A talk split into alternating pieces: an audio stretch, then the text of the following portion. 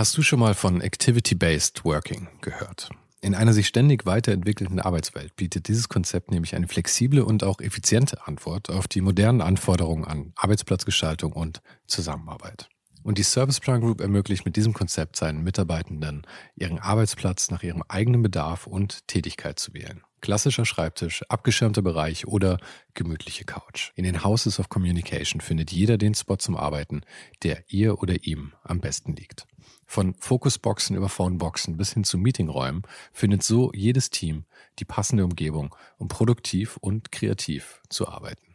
Dieses Konzept, das sicherlich wegweisend ist, wurde bereits erfolgreich in den Houses of Communication in München, Hamburg und Berlin eingeführt und wird auch schon an weiteren Standorten umgesetzt. Und wer würde nicht gerne auf so eine flexible Art arbeiten? Also schau mal auf der Karriereseite von Serviceplan vorbei.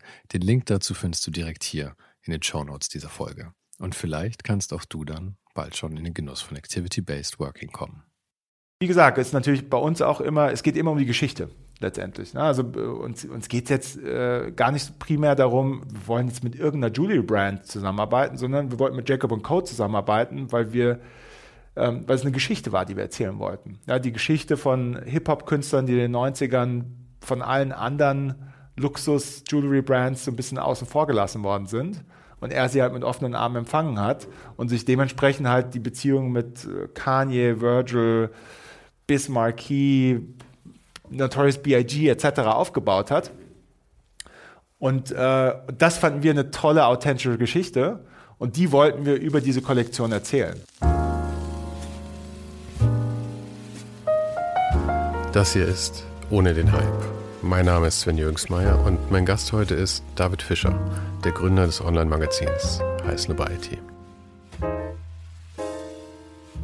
David Fischer startete vor 17 Jahren einen kleinen Blog namens Heiß IT und heute ist daraus eines der größten meinungsbildenden Online-Magazine im Bereich Streetwear geworden, mit fast 200 Mitarbeitern. Ich nenne es jetzt einfach mal Magazin, auch wenn Heiß Nobiety sehr viele unterschiedliche Kanäle bedient. Also Hype Culture und ohne den Hype. Man könnte ja meinen, das passt nicht wirklich zusammen, aber wir sprachen eben ohne viel Hype über den Hype. Okay, okay, sorry. Sorry dafür. Aber es war sehr spannend von Mr. Snob persönlich alles über seine Anfänge zu erfahren. Darüber, wie er teilweise bis zu 40 Posts am Tag ganz alleine produziert hat, über die Meilensteine seiner Firma und über sein Privatleben. Falls du den Podcast noch nicht abonniert hast, mach es jetzt, damit du keine Folge mehr verpasst. Jede Woche ein Gespräch mit Menschen aus Design, Kunst und Kultur über ihr Leben und die Dinge, die sie gerade beschäftigen. Über eine Bewertung auf Apple Podcast oder Spotify freue ich mich natürlich auch sehr. Und eins habe ich noch, denn seit ein paar Wochen kommt jeden Sonntagmorgen der Newsletter raus. Fünf Tipps ohne den Hype, drei Tipps von einem Gast und zwei von mir. Den Link dazu findest du in den Show Notes und auf der Website, ebenso wie den Link zu meinem Patreon-Account, wo echte Fans den Podcast unterstützen können. Und da gibt es übrigens auch noch jede Woche einen kleinen Bonus-Podcast mit einem Blick hinter die Kulissen. Du hast alles schon gesehen, angeklickt, abonniert und geliked? Okay, dann wünsche ich dir jetzt viel Spaß mit David Fischer. Ähm, wir haben ja, was haben wir April, gell? April 2022, um das mal festzuhalten. Ich bin bei Heiß Nobiety. Das heißt, die wichtigste Frage jetzt eigentlich ist, Hast du schon eine von den Omega Swatch Moon Swatches abstauben können? Tatsächlich nicht. Nee? nee. ähm, ich, äh, ich habe, weil Swatch ist ein Partner von uns, dementsprechend habe hab ich mal kurz mit den Leuten von Swatch gesprochen, aber sie meinen zu mir, nee, da wir machen jetzt erstmal äh, die Stores und, und den Endkunden. Äh, kein Swatch-Angestellter hat bis jetzt eine Uhr bekommen. Und, äh, mhm. meinten dann aber auch gleichzeitig, brauchst du aber keine Sorgen machen, weil die Uhr ist nicht limitiert ja, es ja. gibt genug. Ja. ja, aber äh, also wenn wir mal ganz ehrlich sind, das war ja auch gerade diese Watches and Wonders oder was? Genau. Ist, wo die, wo alle vorgestellt werden. Und Swatch hat doch einfach fünf von diesen Dingern produziert, damit sie es irgendwie davor hinkriegen, die zu droppen, oder? Also, wie gesagt, ich bin äh, am Samstag, wie die Uhr rauskam, bin ich kurz am Berliner Swatch Store vorbeigelaufen. Mhm. Also, sowas habe ich selten gesehen. Ja, das also, war ja wie beim iPhone-Drop. Die Leute haben ja, ja Nacht also, davor schon da gepennt. Also, das war der Wahnsinn. Die standen vom Swatch Store bis zur Gedächtniskirche. Mhm. Und da war stundenlang. Mhm. Also, ich bin drei, vier Stunden nach nachdem der Store geöffnet hatte, bin ich vorbei und da war immer noch eine Riesenschlange. Also die scheinen schon ordentlich Uhren gehabt zu haben. In, in, äh, ich glaube nicht. Weil ich habe ich hab gehört, dass sie irgendwie ein paar tausend Leute vor den ganzen Stores hatten und sie haben Tickets ausgegeben. Sie hatten in den Stores teilweise 200 Uhren oder so. Der Rest wurde weggeschickt dann irgendwann. Ja. Ah, okay. Also schon grenzwertig. Ja, ja. Gut, Aber- ich glaube, es war natürlich eine gewisse Absicht, auch, glaube ich, diese Hysterie Ja, ja. in den Stores äh, zu haben. Und ähm, aber im Endeffekt Kudos. Ja, dass, Ja, ja, dass sie das irre. so hinbekommen haben, ist eine coole Idee, ist ein schönes Produkt. Und sie haben es geschafft, mit einer 200 Euro Plastikuhr Rolex und allen den ganzen Hype wegzunehmen. Ganz genau. Ganz also das genau. ist, ist natürlich schon eine Leistung. Absolut. Ja, Ja. das war cool. Ja. Aber das ist ja euer Business hier, muss man ehrlich sagen. Darum geht's. Ja, Ja. es geht äh, letztendlich darum, Attention abzugreifen Ja. bei der Audience. Ne? Also da, also interessante äh, Wege zu finden, diese junge globale Audience von Netflix, Spotify und anderen Themen wegzubekommen und auf ganz bestimmte Produktlaunches, Geschichten zu lenken. Und, Und diese äh, Begehrlichkeiten irgendwie. die Begehrlichkeit irgendwie kreieren, genau, dann eine gewisse Tension zu kreieren. Ähm, und genau, und das mittlerweile über ganz viele Kanäle hinweg. Also natürlich primär digital und über Social Media, aber genauso im Bereich Retail. Der nächste Schritt jetzt natürlich im Bereich Web3, also dass man da wirklich über alle Kanäle kommt Mhm. und, und die Themen authentisch einführt in den Markt. Ja. Und du hast natürlich da auch eine, eine erhebliche Business-Kenntnis oder wie auch immer man das gerne sagen möchte. Aber das ist alles gar nicht so mein Thema. Deswegen muss ich sagen, reden wir auch lieber was, wo ich, wo ich vielleicht ein bisschen mehr connecten kann. Und das wäre einfach, wie zum Teufel konntest du an diesen Punkt kommen jemals? Wie hat das Ganze angefangen? Ich meine, ich weiß, dass du das Heiß Nobiety mit einem Blog gestartet hat. Genau. Aber können wir noch ein bisschen früher anfangen? Hast du dir, als du in der Schule warst, jemals träumen lassen, dass du irgendwie sowas machst? Nein, nee, überhaupt nicht. Also ich glaube, ich war grundsätzlich schon immer jemand, der sowohl ein gewisses geschäftliches Interesse hatte, aber auch ganz stark kreativ getrieben ist. Also das war, das war schon immer sehr präsent. Ich war schon immer sehr interessiert äh, an Mode, an Kunst, an also wirklich allen möglichen kreativen Disziplinen. Und ähm, habe aber auch über die Jahre dann gemerkt, dass ich jetzt nicht der Künstler bin und auch nicht der Modedesigner bin, aber dass ich doch eine relativ starke Meinung zu allen Themen habe und äh, diese Meinung auch äh, backen kann. Aber war, war das schon zur Schulzeit, dass du diese Interessen hattest? Ja, ja, ja, absolut. Also so- so, ganz ehrlich, solange ich denken kann. Also als junger Teenager, äh, der richtige Turnschuh, die richtige Jeans. Also das war, das war, waren Themen, da, also da habe ich mich schon immer für interessiert und ähm, habe mir aber lange nicht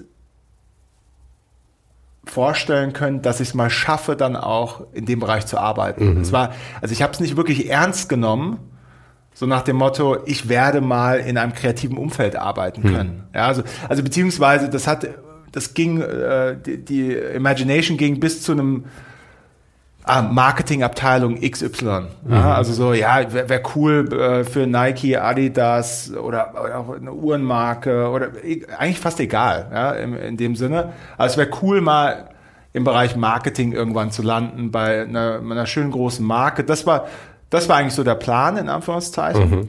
Ähm, aber dass ich wirklich so tief in die Mode reingehen kann und dann auch noch selbstständig, äh, ich glaube, das äh, hätte ich mir nicht erträumen können. ähm, Wir sind ja wahrscheinlich ähnliches Baujahr, vielleicht bist du ein bisschen jünger. Wie alt bist du? 82. Ah, ich bin auch 82. Schau, da, da sind wir doch, doch gleich. Ähm, aber das heißt ja dann in deiner Jugend, ich meine, das waren ja dann so die 90er. Also ich meine, wir sind ja Genau. dann sehr geformt von den 90ern. Das war ja viel so Hip-Hop. Grunge war ja auch eine Riesennummer. Ich bin auch all diese Phasen durchlaufen. Grunge, Hip-Hop, Skate. Bei mir war auch, genau, Hip-Hop und Skate war, war bei mir, waren bei mir so die, Aha. großen Themen. Ja. Ähm, und äh, Wu-Tang und, äh, und wie sie alle heißen, das war voll mein Ding. Und genau, und dann über die Musik natürlich schon auch äh, stark, starker äh, Einfluss aus Amerika, was Mode angeht, wie Tommy Hilfiger dann nach äh, Europa kam. Aber das Lustige ist mit Tommy Hilfiger, wenn ich dazu drüber nachdenke, da war, da waren wir ja dann so, boah, 14, 15. Ja, 13, 14, 15 hätte ich gesagt. Und ehrlich gesagt hatte ich da noch irgendwie da war ja das Verhältnis zu Marken ganz, also bei mir zumindest, ein ganz anderes. Ich meine, Nike und Jordan waren halt irgendwie meine Sachen natürlich, weil ich auch Basketball mochte und so. Aber heute ah, ist so ein Image von so einer Marke für mich viel größer als damals. Damals war das irgendwie völlig, es gab keine Alternativen ja, für mich Stimmt. in meinem Kopf irgendwie. Ja. Wenn es Nike war, war es Nike und es gab, alles andere war doof. Mhm. Das war von vornherein schon mal klar. War das bei dir dann, dann auch so schon da? Oder hattest du schon von Anfang an mehr Markenbewusstsein? Das glaube ich, worauf ich hinaus will. Ich, ja, ich, also ich, ich glaube, ja, dann vielleicht schon. Also ich war, glaube ich, dann auch doch noch ein bisschen mehr trendgetrieben, auch schon damals. Mhm. Und, und hatte dann so meine Air Force One Phase und dann hatte ich meine Jordan Phase und dann hatte ich meine New Balance Phase. was man nicht vergessen darf, die Air Force One und sowas, die waren alle damals noch nicht Retro und Klassiker, nee, sondern genau. die sind gerade rausgekommen. Ganz genau. Ja, ja genau. Ja, und, und, und im Footlocker. Ne? Also mhm. gab jetzt nicht Special Retail und ja, irgendwelche ja. coolen Sneaker-Boutiquen oder sehr wenig zumindest. Äh, sondern genau, bist halt in Footlocker rein, hast dir deine Air Force Ones geholt. Ähm, aber selbst damals schon in dem, also in dem Kontext, da musste es dann auch der Air Force One sein mit der Amerika-Flagge auf dem Strap, der limitiert war und, und, und, und, und. Ähm, also lustigerweise habe ich im Ehrlich in dem Sinne noch gar nicht so drüber nachgedacht, war es damals dann doch irgendwie schon sehr präsent. Also das mhm. Interesse mhm. an ähm, an, an dem Produkt und auch an besonderem Produkt und auch ein Produkt, was jetzt nicht vielleicht jeder hat. Mhm. Ähm, also das, das gab es, glaube ich, bei mir dann schon sehr früh. Mhm. Ja, und genau. Und, äh, und um jetzt noch, noch nicht mal jetzt nur auf Mode bezogen, sondern äh, auf alle anderen möglichen Bereiche dann auch übersetzt. Mhm. Ja, das war mir völlig egal zu dem Zeitpunkt irgendwie. Da war es mehr so ein Mitschwimmen bei mir, glaube ich. Und ich habe ich hab sehr, sehr spät erst mit, ach, wann so mit 30 rum oder so, habe ich dann so, so ein äh, gewisses Fable für irgendwie dann auch Uhren und sowas entwickelt, so diese ganzen Klassiker. Man, bei dir darf man das ja sagen, ja. In anderen Kreisen muss man sich aber schämen, wenn man sowas dann ja. sagt. Aber ich mag Uhren gerne. Ja, mag ich auch gern. Ja, ja. ist auch ein tolles Thema. Also es, äh, ja, ich, ich, ich liebe natürlich immer so diese Intersektion von ikonischem Design mhm. und, und dann aber ein besonderer Take darauf ja. letztendlich. Das ist so, also so mein persönlicher Sweet Spot immer. Mhm. Ähm, also die Neuinterpretierung von, von irgendwas Ikonischem. Und äh, das machen wir mittlerweile auch, auch hier bei Hasnowalti äh, super viel, wenn wir dann mit Café de Flore eine Kollektion machen oder ähm, jetzt am Ende vom Monat äh, kommt was mit Barbasso aus, äh, aus Mailand. Ähm, also wenn, wenn wir die Erlaubnis haben, diese unfassbaren Marken anzufassen mhm. ja, und, äh, und uns äh, und, und das neu zu interpretieren und uns da so ein bisschen selbst mit reinzubringen. Das, äh, das macht mir um ehrlich am allermeisten Spaß. Ja, klar. Es ist, also wir kommen gerade ein bisschen vom Thema, aber ich würde gerne auch gleich wieder zurückgehen, dann, wie sich das bei dir so alles ja. weiterentwickelt hat. Aber wenn wir schon eh da gerade sind, ähm, ich meine, es geht ja immer wahnsinnig viel jetzt gerade um so diese Rejuvenierung von, von so Marken. Das kannst du wieder jünger machen und einem neuen Publikum beibringen und so.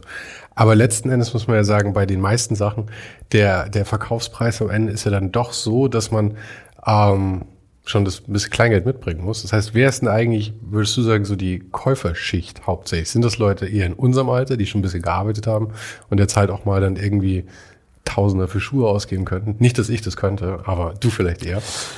Nein, ja, also ich glaube, das ist letztendlich viel Geld für die meisten. Mhm. Ähm, aber ich glaube, die Überraschung ist, dass das, äh, also ich glaube, das ist eine Mischung. Also es gibt, gibt, sicherlich so Leute wie uns, die schon ein bisschen weiter sind und sich das besser oder öfter mal leisten können, im Gegensatz zu früher. Aber ich glaube, äh, ist natürlich auch eine andere Jugend heutzutage. Ne? Das sind Leute, die äh, kommen dann irgendwie mal bei ihrem Lieblingsretailer an den richtigen Schuh ran und dann wird der Schuh auf StockX fürs zwei- oder dreifache verkauft und so. Und auf einmal hast du dann halt einen 18-Jährigen, der sich den 1000 Dollar Gucci-Schuh kaufen kann, mhm. weil er halt seinen Air Jordan One Travis Scott für 3000 verkauft hat. Aber meinst du, da ist viel, viel sowas schon dabei, dass die Leute tatsächlich anfangen, da so ein, so ein, so ein Geschäft draus zu machen? Damit ja, sie sich Geschäft, das beziehungsweise auch durch so ein Tauschen, Traden, äh, Verkaufen auf dem Secondary-Markt. Also ich glaube, äh, ich glaube, bei der Audience ist auch viel mehr Bewegung im, im Schrank. Mhm. Also, also ich glaube, ja, so nach drei Monaten ist das cool und dann wird es über Depop oder Ebay dann wieder verkauft und dann, also ich glaube, die sind, sind da einfach äh, viel aktiver letztendlich. Mhm. Und äh, ich glaube, ja, ich meine, sind auch einfach gewillt, viel mehr Geld dafür auszugeben mhm. und äh, dafür zu arbeiten oder sonst was dafür zu tun. Also es gibt so viele Geschichten auch, wo, äh, wo waren das nochmal? Ich saß mal bei einer Agentur in LA Und dann meinte die, äh, die Dame gegenüber bei der Agentur, meinte dann, ja, dass sie ihrem 16-jährigen Sohn ähm, jetzt seine Sneakerliebe nicht finanziert, aber sie unterstützt ihn dabei, äh, indem sie ihm äh, einen PayPal-Account angelegt hat, Listen führt, für was Schuhe gekauft und verkauft werden. Das macht sie für den Sohn. Das, also, da, da, unterstützt sie den Sohn, ja, und äh, und ich werde nie vergessen, wie ich dann, äh, wie ich sie dann gefragt habe, was denn die Lieblingsmarken von ihrem Sohn wären. Und dann, äh, und dann meinte sie zu mir, yeah, he used to be like really into streetwear and sneakers, but now he's much more into high fashion. Mhm. Und ich war so, hä? Wir reden doch gerade von einem 16-Jährigen. Und, und, und dann meinte sie so, ja, yeah, he loves Helmut Lang and Vetements and the, Ach so, was nee, also nicht nur nicht nur Balenciaga und so, sondern tatsächlich die Sachen, die schon wirklich mehr eigentlich Oldschool sind. Ja, also, also wirklich verrückt, ne? Und oh. genau, und dann sind halt, man unterschätzt natürlich auch, wie unfassbar gut diese Generation informiert ist. Ja, ja, ja sind klar. natürlich aufgewachsen mit dem iPhone und ja. äh, in der Tasche und ähm, hast dann, wie gesagt, hast dann 22-Jährigen, der dir irgendwas erzählt von einem Ralph Simmons Sweatshirt von 99. Man muss natürlich auch sagen, ja. in dem Alter hast du ja auch nichts anderes zu tun. Genau, genau. Sie haben auch mehr Zeit dafür. Ja. Das, das ist sicherlich wahr. Aber ja, ist schon, ist schon äh, spannend irgendwo. Genau, deshalb, genau, ich glaube, das ist so eine gesunde Mischung eigentlich mhm. von einer Gen Z-Audience und, und dann äh, Young Millennials, würde mhm. ich noch sagen. Da sind wir beide gerade so knapp rausgefallen aus, aus glaub. Aus, aus, den Young Millennials. Aber ich glaube, ja. technisch sind, sind wir sogar noch Millennials. Ja, das also diese, knapp, ja. ja, diese Zeitspanne war absurd lang. Die haben ja irgendwie gesetzt von, ich weiß nicht, 80 bis 95 oder irgendwas bescheuert. Das ja. war also ewig. Aber ähm, genau, deshalb ist schon, ja, ist schon echt spannend, was, was da bei einem sehr jungen Konsumenten dann doch schon möglich ist, mhm. letztendlich auch. Aber du warst in Genf damals als Teenager, ja? Ähm, ich war als Teenager eigentlich erstmal in Frankfurt. Mhm. Dann, äh, wie gesagt, äh, habe ich auch so einen Austausch in Amerika gemacht. Ähm, Wo in Amerika? Äh, in Boulder, Colorado. Alright. Ja, war, war ganz cool. Äh, überraschend cool, hätte ich nicht gedacht. Ja, ja. Ähm, Aber ist ja lustig, weil es ja nicht, also ich meine, nach deinem späteren Werdegang und nach deinen auch den Interessen, die du beschrieben hast, wäre natürlich New York oder so. Und Boulder ist ja das absolute Gegenteil dazu. Oder? Ich meine, da geht's ja, ja Boulder um, ist so genau, so ein bisschen Hippie, Sport, Sport, und Hippie. Ja. Genau, ganz genau. Was lustigerweise aber ja doch eine, also eine interessante Schiene ist, auch mhm. in unserem Feld letztendlich, weil es ja äh, trotzdem extrem kreativ ist. Ja. Boulder ist ja mittlerweile auch Tech-Hochburg, also ganz mhm. viel ähm, äh, ganz viele Startups. Äh, Aber es ist alles erst viel später passiert. Genau. Ich meine ja, auch, ja, genau. dass, auch, dass diese ganzen genau. Marken jetzt in, in, in, Fashion reingekommen sind. Ja. Patagonia, die ist wahrscheinlich eigentlich eher dagegen wehren, aber da so reingekommen. Ja, da, also damals bei mir auf der Schule, da in dem Jahr Boulder, Eben. war wirklich die komplette Klasse, top to bottom, Patagonia. das war, also, war schon lustig. Ähm, Genau. Um ehrlich zu sein, ich hatte Bock auf Colorado, weil ich Snowboarden wollte. Mhm, cool. äh, deshalb, das war natürlich sensationell. Und nichtsdestotrotz hast du natürlich recht. Ich glaube, New York wäre wär schon auch geil gewesen. Hm. Obwohl man ja dann meistens äh, bei so einem Austausch landest du dann auch nicht in New York, sondern irgendwo in Buxtehude. Ja. Also, Außerdem, du hast genügend Zeit deines Lebens mit Fashion und so verbracht. Das war auch ein Jahr lang einfach mal Snowboarden Ganz Pause, genau. Ja. genau. Nee, ich glaube auch. Ja. Das, äh, das hat, hat schon Spaß gemacht. Und war natürlich vielleicht auch das echtere Amerika-Erlebnis, mhm. muss man auch sagen. Ähm, aber genau, das, das war natürlich für mich trotzdem damals auch ein großes Jahr nochmal, was Hip-Hop anging. Also mhm. da, einfach da viel näher an der Welches Musik. Jahr war, war, das? Das war ähm, 98, 99. Also warst du 16, 17. Genau, ja. genau. Und das war, war natürlich genau die Zeit mit Master P und, und, den ganzen Dingern. Also die haben ja, keine Ahnung, gefühlt vier Alben die Woche rausgebracht mit irgendwelchen äh, Gold-Diamanten-Covern oder sonst. Also es war irgendwie war, war eine lustige Zeit. Und habe genau, hab da Amerika nochmal ganz anders kennengelernt, äh, Hip-Hop nochmal ganz anders kennengelernt ähm, hat mich schon auch nochmal, glaube ich, geprägt. Ja, bestimmt. Ja. Und hat mir natürlich, die Wahrheit ist auch äh, eine ganz neue Sicherheit in der Sprache gegeben, mhm. äh, was letztendlich dazu geführt hat, dass Heiß Mighty vom ersten Tag an auf Englisch war. Mhm. Und die verrückte Wahrheit ist, dass, wenn das nicht der Fall gewesen wäre, würde ich wahrscheinlich hier heute nicht sitzen. Bestimmt. Aber ich meine, das Leben besteht aus lauter ja. kleinen Zufällen, ja. muss man sagen, am Ende. ja, das stimmt. Ja. Und als du dann nach Europa gekommen bist, wieder nach dem Jahr, Dann warst sind du wir dann direkt nach nach Genf umgezogen. Also ich bin praktisch irgendwie im äh, Juni zurückgekommen, Juni 99 und dann sind wir im August 99 nach Genf. Mhm. Dann habe ich da mein IB gemacht. Ähm, genau. IB ist? Äh, International Baccalaureate. Ah, das ist so ein äh, Abitur, Abi, ganz genau so. aber in der Schweiz halt.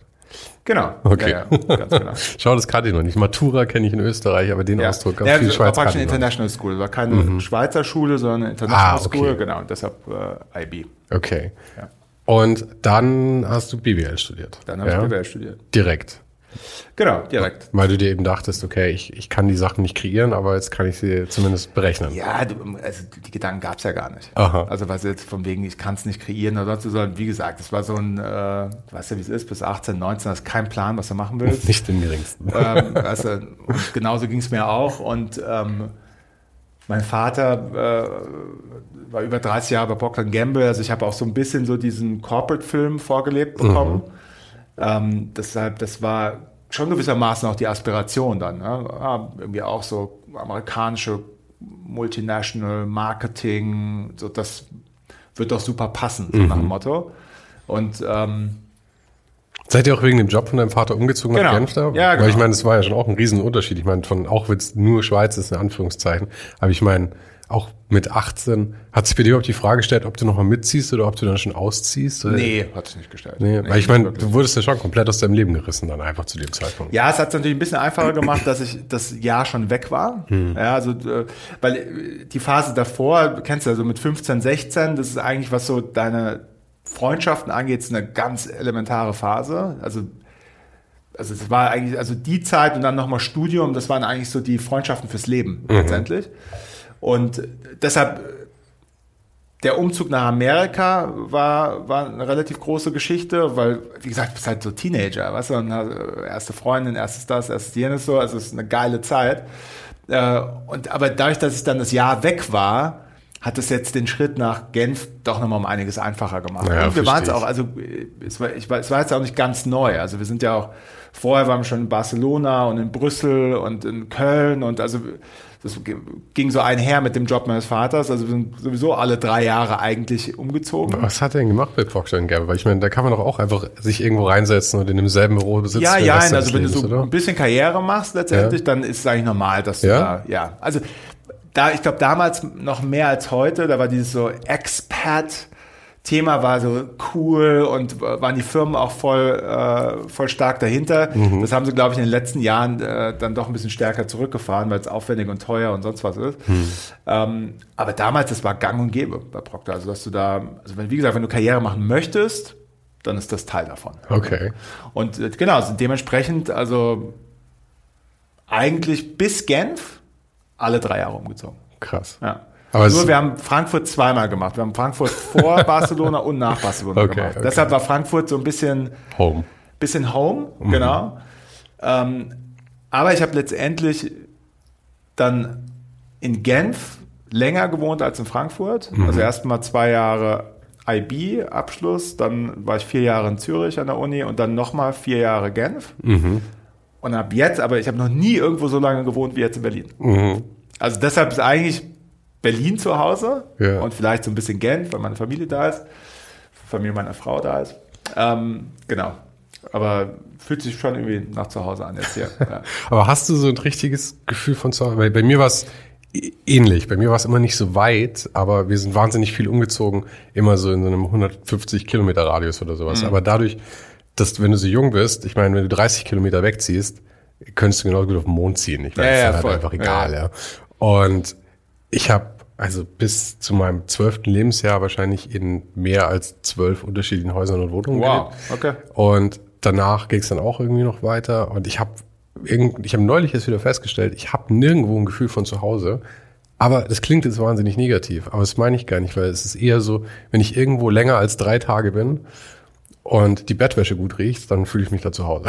dann ist das irgendwie okay. Mhm. ja, ich würde es bei mir, glaube ich, ähnlich beschreiben. Also ich bin mir auch nicht sicher, ob ich dieses äh, Zuhause, ob, ob, ich, ob das ein Gefühl ist, das ich wirklich kenne, Mhm. in dem Sinne. Aber auch überhaupt mit überhaupt keiner negativen Konnotation. Ja, ja. Also im Gegenteil, also äh, es war zum, zum Beispiel meine Frau ist zum allerersten Mal in ihrem Leben umgezogen, wie wir nach Berlin gekostet. Oh, wow, Ja, okay. also 26 Jahre Genf und Aha. dann, und dann Berlin. Ähm, war ein Riesenthema. Ja. Ja, und bei mir war es so, ja, machen wir jetzt halt mal. Ja, Ja. Also es war einfach so ganz normal und, äh, und wie gesagt, bin ja also jetzt äh, mit meinem Job auch sehr viel unterwegs und das brauche ich auch, macht mir Spaß und ähm, dementsprechend, genau, also ich sehe das auch absolut positiv letztendlich. Und äh, wie gesagt, ich fühle mich hier schon wohl. Wie gesagt, bin jetzt auch schon über zehn Jahre da. Das ist natürlich eine Weile. Ähm, aber habe ja das Glück, dass ich jetzt auch nicht die ganze Zeit hier sitze, ne, sondern dass ich Aber in für, Amerika, bis in Tokio, bis in so und so. Da, also und das macht natürlich unglaublich viel Spaß. aber für Sie war das doch bestimmt voll der Kulturschock, oder? Von Genf nach Berlin. Ich Ja, ja, Und auch noch von. Ja, ja. Berlin vor zehn Jahren auch Absolut, noch. ja, ja. Ist ja wild. Ja, absolut. Aber sie war da, also, ja, also hat, hat das, glaube ich, also hat erstens gerne gemacht und hat es und hat's dann auch schön ausgelebt letztendlich, so diese, die neue Stadt und den, den starken Kontrast und äh, also wir waren eine super Zeit, gerade Ja. die ersten Jahre Berlin, gerade ohne Kinder und und und war war echt cool. Ja. Heiß Nobiety hast du ja, den, den Blog hast du, wann war das gestartet? 2007 oder so? Fünf. 2005. Ja. Aber jetzt lass mal kurz rechnen. 2005, warst du da mit dem Studium schon fertig oder war das noch während dem Studium? Es war letztes Studiumsemester. Mhm. Und das heißt, ich nehme an, du hast auch noch mal einen vernünftigen Job gehabt, bevor du das hier angefangen hast dann, oder? Oder während du das? Nee, nicht wirklich. Nee? Also ja, so halb. Also ich habe, äh, ich kam dann vom Studium zurück, äh, Juli, August. Aus Zürich. Ja, Juli, August 2005. Hatte heiß nur bei, die zwei, drei Monate vorher angefangen. Und dann habe ich in Genf, äh, habe ich bei so einer Designagentur angefangen. Die haben Big Corporate Design Geschichten gemacht. Ich, also ich habe nicht designt, sondern habe den geschäftlichen Teil äh, da gemacht. Habe das ungefähr sechs Monate gemacht und habe dann äh, immer so Mittagessen und abends zu Hause heißt Nobiety weitergemacht. Und kam dann zu dem Schluss, dass also diese, dieser Job in der Designagentur, also war irgendwie von Anfang an klar, dass das nicht ist. Ja, und, ähm, und dass ich heißt Nobiety jetzt mal die Chance gebe. Ja, Und habe hab das auch damals mit meinem Vater kurz besprochen. Und dann meinte er zu mir, du, setz dir einfach ein Zeitlimit, weißt du, du sagst jetzt irgendwie zwei, drei Jahre und wenn es was ist, dann ist es was und wenn es nichts ist, dann suchst du halt einen normalen Job. Aber, aber erzähl mal, wie das am Anfang dann, also ich meine erstmal, wie, äh, wie fanatisch warst du, dass du deine ganze Freizeit geopfert hast für so eine blöde We eigene Webseite irgendwie tagsüber und abends was reinzuhacken. Ja, und außerdem noch ganz kurz, was ich immer faszinierend finde, ist, deine Vita ist ja quasi austauschbar mit äh, Ben Climber von Houdini, oder? Sogar ist ja zeitlich. ähnlich, ja, stimmt. Ja. Sogar zeitlich quasi fast dasselbe irgendwie. Und dann auch Ja. zu denselben Zeitpunkten explodiert irgendwie und so. Ja, ja, klar. Also er, er hat da sicherlich äh, zur richtigen Zeit aufs richtige Pferd gesetzt und war äh, genauso wie ich unfassbar passioniert war. äh, In meiner Welt war er es in der Uhrenwelt. Ähm, und genau, also, dem, also schon ein sehr ähnlicher Werdegang. Schon hast lustig, du recht. ja. Aber also ja, wie, wie du, du hast dann eben deine, deine Freizeit. Ich finde ja immer so diese, man, man wischt ja immer so drüber über diese, ähm, über diese Punkte, wo die Sachen überhaupt mal entstehen, ja. Und dann habe ich halt diesen Blog gemacht. Aber ich meine, erstmal musst du ja auf die Idee kommen. Ja, also die Wahrheit ist, in, dem, in diesem letzten Studiumssemester hatte ich äh, relativ wenig Kurse. Mhm. Ja, also habe relativ viel Zeit gehabt und habe dann angefangen, äh, amerikanische Blogs zu lesen. Jetzt gar nicht spezifisch im Bereich Mode, sondern generell. Mhm. Ja, und es war damals auch ähm, also wirklich so ein enormer Wachstum im Bereich Blogging und besonders in der Professionalisierung des Bloggings. Also nicht mehr so sehr, ich habe heute Spaghetti mit Tomatensauce äh, gegessen und heute Abend habe ich das gemacht und guck dir mal mein Outfit an, sondern äh, da kamen dann auf einmal so Themen wie Weblogs Inc. Äh, und äh, also die, die, wo dann Gizmodo dazu gehört hat und sich andere Blogs, Luxis. Im Gadget und die ganzen Ganz Sachen genau, kamen, ja. Genau, das war eigentlich, das waren so die Jahre, wo die ganzen Themen stark kamen. Und ähm, das hat mich eigentlich interessiert. Zu sein, ich hatte so, äh, also ich hatte Interesse an der Technologie, am Medium und dann bin ich tatsächlich eines Abends über Blogspot gestolpert, was ja wie so Hotmail für Blogs war damals. ja? Meld sich an, blablabla, Name eingetippt, äh, Sign up, blablabla. Hier ist dein Blog. Dann suchst du, klickst dir dein Template zusammen und los geht's. So, und das habe ich gemacht. Also, aber wie gesagt, eigentlich aus Interesse am Thema Blog. Jetzt nicht, ich brauche jetzt endlich mal ein Outlet, um der Welt mitzuteilen, was ich. Meine Meinung zu Mode. Ganz, ganz genau. Ja, ja. Über, also null. 0,0. Okay, ja? das heißt, das, also eigentlich wolltest du das Ding, ich die Technik kennenlernen gucken, und du hast einfach irg irgendwas zum Füllen gebraucht. Genau. Genau. Und dann war es ja ganz logisch, womit fülle ich das? Natürlich mhm. mit Sachen, die ich cool finde oder die mich interessieren. Ja. Und dann, und es war eigentlich auch viel breiter, die ersten paar Monate. Also, weil es war das Hotel finde ich cool, das neue, die Couch finde ich cool. Und auch den Turnschuh und die Louis Vuitton-Tasche und, und, und, ja. und. Ja? Weißt du noch, was dein erstes, dein erster Beitrag quasi war? Nee. Kannst du es noch irgendwie, gibt es diesen Blogspot noch irgendwo? den, den gibt es tatsächlich noch. Dann könntest du es ja eigentlich vielleicht sogar rausfinden. Ja. Das wäre schon mal spannend. Ja, ähm, lustigerweise hat mir mein Team was waren das? Ich glaube, zu meinem Geburtstag mal den Code vom ersten Post mhm. haben sie mir äh, auf so einer Plakette geschenkt. ja, echt ganz cool. ähm, sehr nerdy, aber auch Aha. sehr cool. Ähm, genau, ich, also ich, genau, ich kann es dir, kann's dir gar nicht so genau sagen. Aha. Aber es war auf jeden Fall, es war viel breiter. Jetzt mal einmal komplett drüber gefächert Design, Kultur, Mode, also so Kulturell halt ganz im genau, weitesten Sinne. Ganz genau. Und dann, äh, das Witzige, was dann passiert ist, dass letztendlich das meiste Feedback auf die Mode, Streetwear, Turnschuh-Themen kam. Mhm. Und, und wie gesagt, also ich glaube, das Wichtigste bei dem einen ist, nichts war geplant. Also was, ich habe da nicht gesessen, okay, jetzt mache ich das, damit, also es war einfach mhm. so, du weißt ja, wie es ist, wenn du dann darauf am meisten Feedback kriegst, macht das auch mehr Spaß mhm. und dementsprechend habe ich mehr davon gemacht, ja. Und, und also ich kann es gar nicht anders sagen, aber ich bin süchtig geworden, diese Blogposts da jeden Tag oh. zu verfassen. Wie viel hast du denn so gepostet? Also ich habe ich hab von 2005 bis 2011, 12, ich würde sagen, 80 Prozent vom Content gemacht. Alles. Also es war für mich ganz normal, aber ich meine, wie viele Posts hast du einen Tag oder in der Woche 40 gemacht? Am, am Tag. 40 am Tag. Ja. Also wirklich. Ja, ich, ich, hoffe, sie haben dir nicht viel bezahlt in der Werbeagentur, weil du hast da definitiv nicht viel gemacht zu der Zeit. Ja, nee, da, da, da ganz am Anfang war es vielleicht noch ein bisschen weniger, aber mhm. es war mhm. schon viel. Gut, jetzt muss man auch dazu sagen, äh, ich meine, wenn du den Blogspot dir mal anschaust, äh, das war jetzt natürlich äh, also da ging es hauptsächlich Foto, kleines Kommentar, also das war ja trotzdem ne? 40 braucht alles Zeit, muss man sagen. Und du musst die Sachen ja auch finden, du musst erstmal draufkommen irgendwie. Ja, ich, ich habe aber von ich habe dann Mai 2000 ab Mai 2006 habe ich Vollzeit gemacht. Mhm. Und äh, da war also meine Arbeitszeit war dadurch, dass von Anfang an äh, die meiste Audience aus Amerika kam, war meine Arbeitszeit 11 Uhr morgens bis 4, 5 Uhr morgens, jeden Tag. Mhm. Jeden Tag. Ich war Freitag, Samstag mit meiner Frau und Freunden, waren wir aus, in Clubs und sonst irgendwas. Bin ich um drei, vier Uhr nachts nach Hause gekommen und weitergeblockt. Mhm. Wie schnell gab es denn dann irgendwie so wirklich positives Feedback oder so ein ähm, äh, sowas, dass du dir gedacht hast, dass du da jetzt auch wirklich doch mehr Zeit reinstecken möchtest? Ja, es gab überraschenderweise dann, äh, ich kann mich noch genau erinnern, weil meine Frau und ich, wir sind äh, zusammengekommen Oktober 2005 mhm. und ich musste ihr dann irgendwie verklickern, dass ich irgend so, so ein komisches Ding mache. namens Heiß Novalty und dass das halt ein Blog ist. Ich meine, du kannst dir ja vorstellen, Genf, der komplette Freundeskreis besteht eigentlich fast nur aus Privatbankern. Mhm. Äh, und, äh, und ich war dann so irgendwie der komische Typ, der irgendwas anderes gemacht hat. Allem, du bist doch irgendwie so ein bisschen der, der schräge Loser. Ja, du bist nicht in der Bank, also was soll aus dir werden? Ganz genau, auf jeden Fall. Also ich würde fast darauf wetten, dass, dass das einige sich gedacht haben. Mhm. Ähm, und, und ich weiß noch genau, dass, dass, dass Oktober 2005, da hatten wir, glaube ich, 2800 Besucher am Tag. Irgendwas um den Dreh auf, äh, auf dem Blog. Aber das war also kurz nachdem du angefangen hast eigentlich? Ja, sechs Monate später. Ja.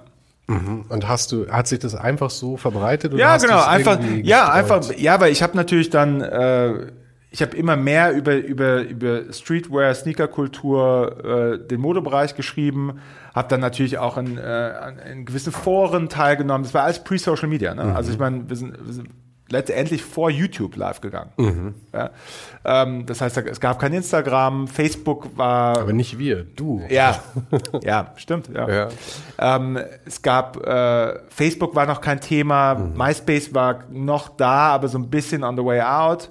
Twitter gab es nicht. Also es war wirklich eine ganz andere Welt, ja, um wirklich Attention zu bekommen. Es war ein ganz anderes Ding. Also so ein bisschen Google, Ja, ja. und ansonsten halt wirklich mit Menschen connecten.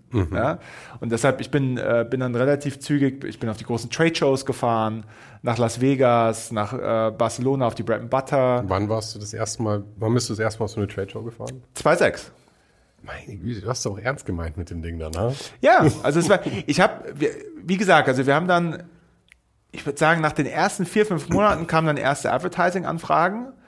Von wem dann? Das so? waren äh, irgendwelche, waren meistens Retailer, die angefragt haben. kleinere. Oder? Genau.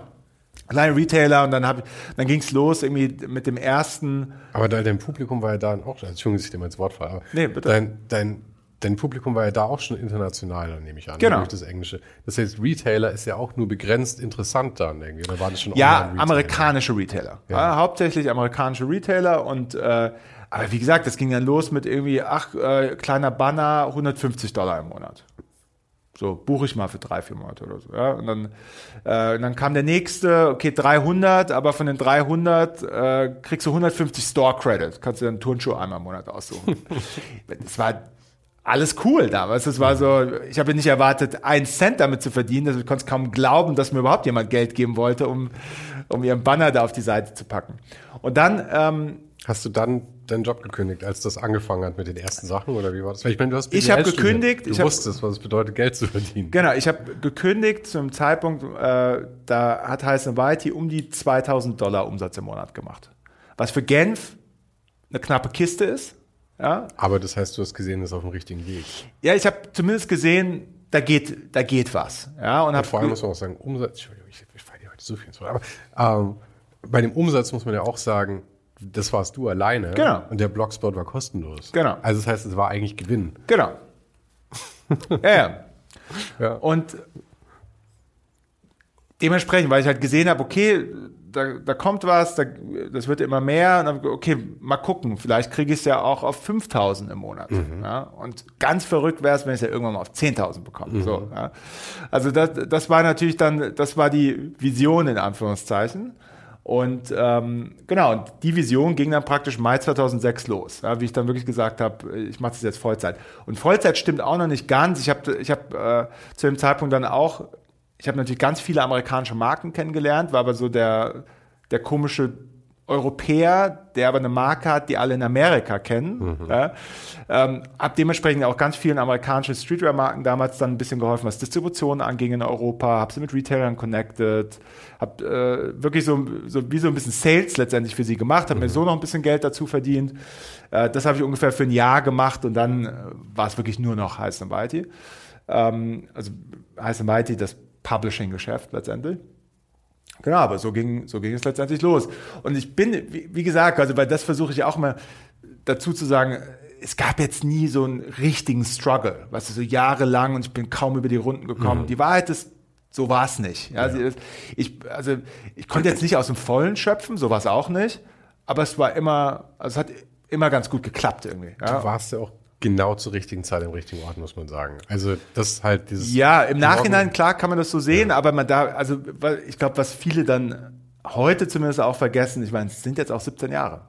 Ja, ja. Na, nee, nee, also- ich will auch nicht sagen, dass das geschenkt wurde, überhaupt nicht. Ich meine nur, du hast tatsächlich, ähm, im Nachhinein muss man sagen, ich meine, du hast jetzt hier, ich meine, du hast hier ein Imperium aufgebaut da draußen. Ich meine, das ist okay. Mhm. Aber in dem Bereich, du bist halt einer von den, oder heißt Nobiety ist einer von den großen Playern in diesem ganzen Luxury News Bereich, nenne ich es jetzt mal, oder? Kann man schon fairerweise so sagen. Ja, wahrscheinlich. Ja. Ja. Und ich meine, da gibt's vier, fünf von ungefähr. Ja, wenn du, ja, es kommt drauf an. Also wie du, weil das Lustige ist, wenn du dir heute unser Geschäft anguckst, haben, haben wir immer noch das Publishing. Dann haben wir äh, einen Bereich, der bei uns heißt äh, Creative Studio und Cultural Consulting. Das ist eigentlich unser B2B-Geschäft. Und dann gibt's jetzt relativ neu E-Commerce und Eigenmarke.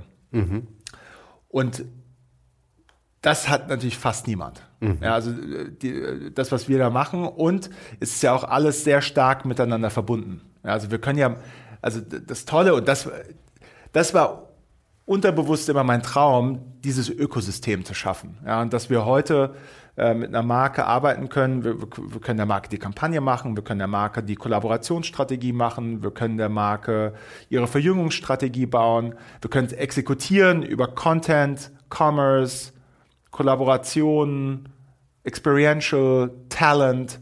Ja, weil das Wunderschöne an unserem Geschäft ist, und deshalb macht es mir mehr Spaß als jemals zuvor, wir sind so fokussiert, so fokussiert wie, wie wir es eigentlich nie waren. Also wir, es geht nur um den Culture Pioneer, so wie, so wie wir unsere Community und unseren Leser äh, Target Consumer nennen.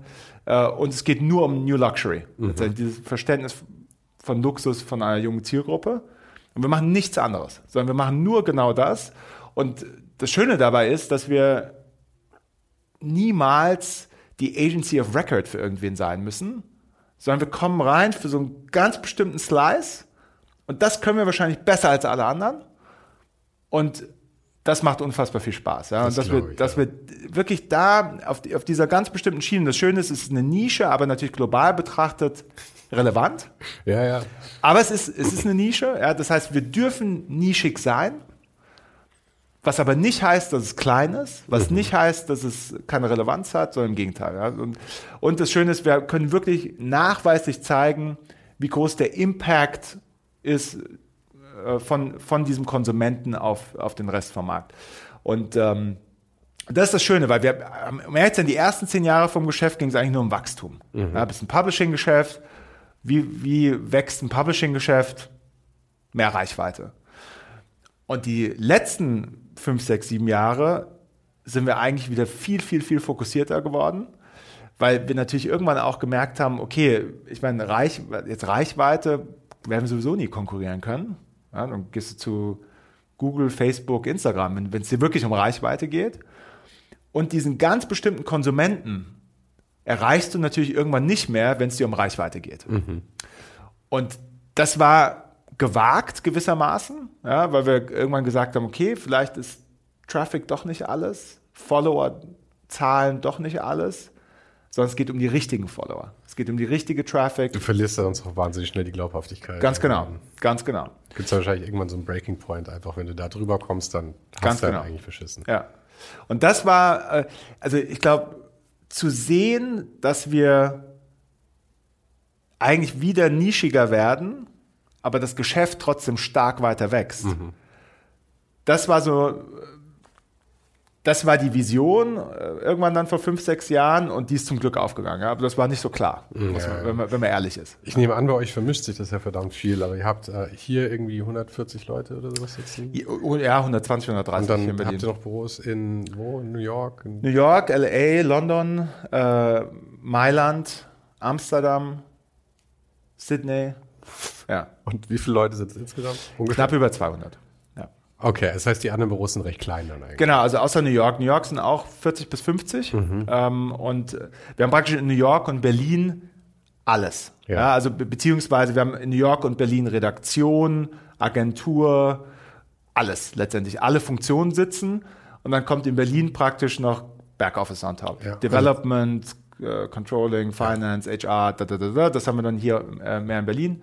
Und aus Berlin heraus machen wir praktisch alles weltweit, außer Amerika. Mhm. Und wenn, wenn wir jetzt mal äh, runden und sagen, ungefähr 200 Leute insgesamt, wie viele von denen arbeiten dann an dem Produkt High Snobiety nicht der Retail-Teil, weil ich nehme an, dass, auch wenn es Überschneidungen gibt, sind es ja schon drei Bereiche, die, die die Kunden bedienen auch. Also halt, ich meine, das ist ja Beratungsgeschäft, was ihr letzten Endes da macht.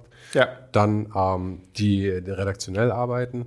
Dann habt ihr natürlich noch irgendwie die technischen Sachen, aber die lassen wir jetzt mal außen vor. Das ist, ja was, das ist halt die Basis. Und ähm, dann äh, die Produkte. Oder? Das sind ja die drei Bereiche. Die physischen Produkte meinst genau. du? Genau. Produkte. Ja, plus E-Commerce, ne, was genau, so ein Bereich ist. Also E-Commerce, ähm, redaktionell und Beratung sind ja die genau. drei Teile. Wie ist da so die Aufteilung von den, von den Mitarbeitern ungefähr? Kannst du das sagen? Uff. Also der größte Teil der Mitarbeiter sitzt im B2B-Geschäft mhm. heute, weil das auch der größte Teil vom Umsatz ist. Ja, mhm. Ich meine, das, das ist ein Geschäft, was über 17 Jahre gewachsen ist. Unser E-Commerce-Geschäft ist noch relativ jung, ist zweieinhalb Jahre alt. Ähm, deshalb, äh, da werden so um die 20 Leute sitzen in dem, in dem Bereich. Dann äh, würde ich mal schätzen, äh, Publishing wahrscheinlich so 40 Mhm. und dann der Rest. Großteil in der Agentur. Aber ich habe schon den Eindruck, dass du ganz schön aggressiv an, dem, an den eigenen Produkten arbeitest gerade.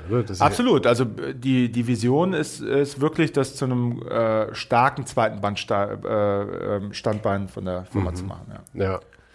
ja ich, und um ehrlich zu sein, das ist natürlich auch gewissermaßen ein Dream come true. Ne? Weil, Ja. wie gesagt, wir schreiben seit 17 Jahren über Produkte, sind die über Product Nerds. Und jetzt dürfen wir auf einmal selbst ran. Ja. Das ist, äh, das ist auch scary, weil, weil du natürlich einen unfassbar hohen Anspruch hast.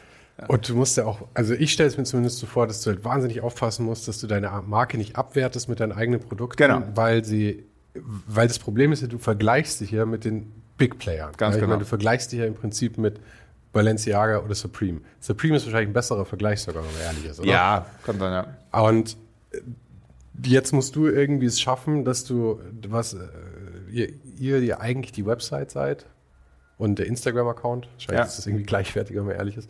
Ähm, und ähm, dass ihr jetzt auf einmal die Klamotten rausbringt und das eben nicht nur Merch ist.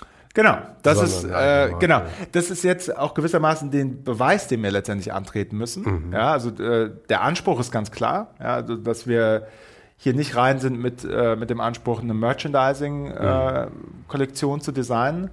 Und nichtsdestotrotz äh, war unser Produkt natürlich bis vor kurzem sehr T-Shirt, Hoodie, Sweat-lastig, ja, muss man sagen, Jersey-lastig. Mhm. Klar, weil es ist ja günstig produziert. Du kannst erstmal testen. Ja, irgendwie. ja, und ist, das sind natürlich auch die Streetwear Basics letztendlich. Ne? Also der Hoodie, äh, das T-Shirt, Prints, Design und etc.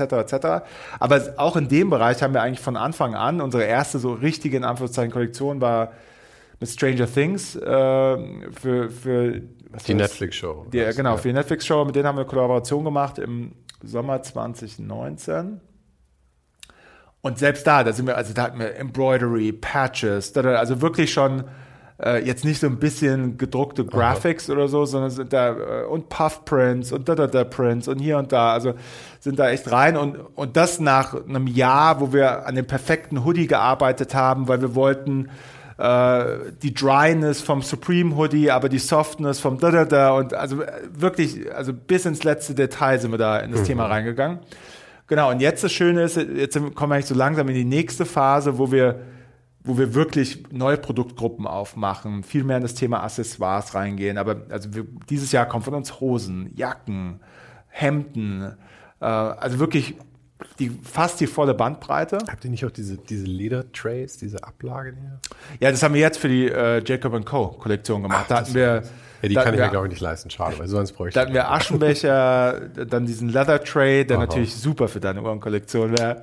ähm, dann, äh, dann, wir hatten äh, ein schönes Pinset, wir hatten Varsity Jackets, also da, da, wo wir jetzt so langsam natürlich auch zeigen möchten, dass es hier doch weit über über so ein bisschen Merch hinausgeht. Ich glaube, das haben wir, ich meine, was, was mir fast am meisten Spaß macht, ist so diese eklektische Welt an Partnern, die wir uns da aufbauen. Ähm, Das ist natürlich auch, wie man halt es schafft, wahrscheinlich gut schafft, nicht nur die Merch Company zu sein, sondern dass man halt dann sagt, okay, wir spielen mit denen auf Augenhöhe. Genau, irgendwie. ganz genau. Ja, und ich meine, selbst wir sind ja teilweise schockiert, was, was, was wir überhaupt machen dürfen. ja, also, also du, wir kommen dann zu den Partnern und klopfen erstmal so, hättet ihr vielleicht Lust so? Und dann, wenn dann halt doch meistens dann doch kommt, ja, super gerne, Aha. sind wir erstmal überrascht, also okay, cool. Ja. Und äh, gut, und dann, wie weit wir es dann auch teilweise treiben dürfen, ja, mit, mit diesen Marken. Ich meine, Marken, über die, über die wir jahrelang geschrieben haben, was die so Top, Top-Player in ihrem Gebiet, ja. Ähm, also wir sind be- beinahe alle vom Stuhl gefallen, wie wir die Vilebrequin-Kollektion designt haben. Und wir haben ja wirklich unser Logo in ihr Logo reingepackt. Sieht, sah geil aus. Wir waren alle direkt so, okay, that's the one. Und meinten aber, es ist no way, dass es durchgeht. No way. Ja. Und dann so, ja, passt. Also, Lief. wow. ja, und äh, das, das ist schon der Hammer. Ja. Und, und die Wahrheit ist auch, ich glaube, das hat es ja vorhin auch schon mal kurz erwähnt, es ist also schon ein unfassbar cooles Gefühl, wenn du irgendwie was designt hast und dann kommt wirklich am Ende ein physisches Produkt raus, ja. was du anziehen kannst, was du anfassen kannst und du merkst dann, hey, das ist richtig gut. So, äh, und äh, das, das ist schon, schon echt cool. Und dann, wie gesagt, ist natürlich bei uns auch immer, es geht immer um die Geschichte letztendlich. Ne? Also äh, uns, uns geht es jetzt äh, gar nicht primär darum, wir wollen jetzt mit irgendeiner Jewelry-Brand zusammenarbeiten, sondern wir wollten mit Jacob Co. zusammenarbeiten, weil wir ähm, weil es eine Geschichte war, die wir erzählen wollten. Ja, die Geschichte von Hip-Hop-Künstlern, die in den 90ern von allen anderen Luxus-Jewelry-Brands so ein bisschen außen vor gelassen worden sind und er sie halt mit offenen Armen empfangen hat mhm. und sich dementsprechend halt die Beziehung mit äh, Kanye, Virgil, Bismarck, Notorious B.I.G. etc. aufgebaut hat. Mhm. Und äh, das fanden wir eine tolle, authentische Geschichte. Und die wollten wir über diese Kollektion erzählen. Ja. ja und deshalb, ja, wir reden immer gerne von Story is a product and a product is a story. Ja, und also da, das muss halt für uns stimmen, weil das ist natürlich auch irgendwie die Edge, die wir in diesen Markt jetzt mit reinbringen können. Wir kommen als Storyteller auch in diesen Markt rein und und deshalb, es geht immer letztendlich, was ist ja. die Geschichte dahinter. Ja. Und das, ich meine, Story und sowas ist ja, das Problem ist auch, dass das, das ist ja so um, ähm, Buzzword-Bingo, auch irgendwie viel natürlich, uh, Authentizität und all das. Aber ich muss sagen, ich kaufe dir schon auch ab, dass sich das tatsächlich auch fasziniert, weil ich meine, du kommst halt da auch her ja. und halt mit den, mit den großen Jungs auf einmal und den alten Helden irgendwie zusammenspielen zu dürfen, ist natürlich schon einfach auch dann ziemlich Ja, ist da wirklich, also ja, also ist wirklich der Wahnsinn und äh, das, ähm, das Schöne ist natürlich auch, dass wir, du musst dir vorstellen, als, als rein, in Anführungszeichen reiner Publisher noch vor x Jahren, läufst du halt dann in äh, Meetings mit Partnern rein, ja, und dann holst du dein Media Deck raus und erzählst dir, wie viele Follower du auf Instagram hast und äh, zeigst ihnen eine tolle Modestrecke, die du geschossen hast. Und jetzt können wir in ein Meeting reinlaufen und wir reden eigentlich nur über uns selbst. Also, weißt du, also wir sitzen an einem Meeting und zeigen ihnen dann hier, das war unsere Not in Paris-Initiative und das war unsere Vilebrequin-Kollektion und das ist unser Store am Zürcher Flughafen und äh, das ist äh, unsere High Art, äh, Art Basel Miami Initiative und und und. Und du merkst, wie bei, wie bei dem Gegenüber, was fängt auf einmal, fängt, fangen die Rädchen an zu laufen und, und dann, und daraus entstehen eigentlich diese wunderschönen neuen Partnerschaften, die wir heute machen dürfen die weit über Media, weit über ein bisschen Storytelling, weit über Modestrecke hinausgehen, sondern dass wir auch da jetzt auf Augenhöhe mit diesen Menschen am Tisch sitzen und entscheiden, wo die Reise denn überhaupt hingeht. Mhm. Ja, und, und wir das heute jetzt natürlich auch über Daten und Insights und, äh, und andere Themen füttern können und, und wir es wirklich backen können. Weil es gab natürlich auch diese Zeit, wo so, ja, die meisten haben schon verstanden, dass, dass es ganz cool ist, weißt du, was wir hier machen, beziehungsweise, dass die Welt, in der wir uns hier bewegen, dass es ganz cool ist. Aber was der Impact wirklich ist, das war ja lange so ein bisschen unklar.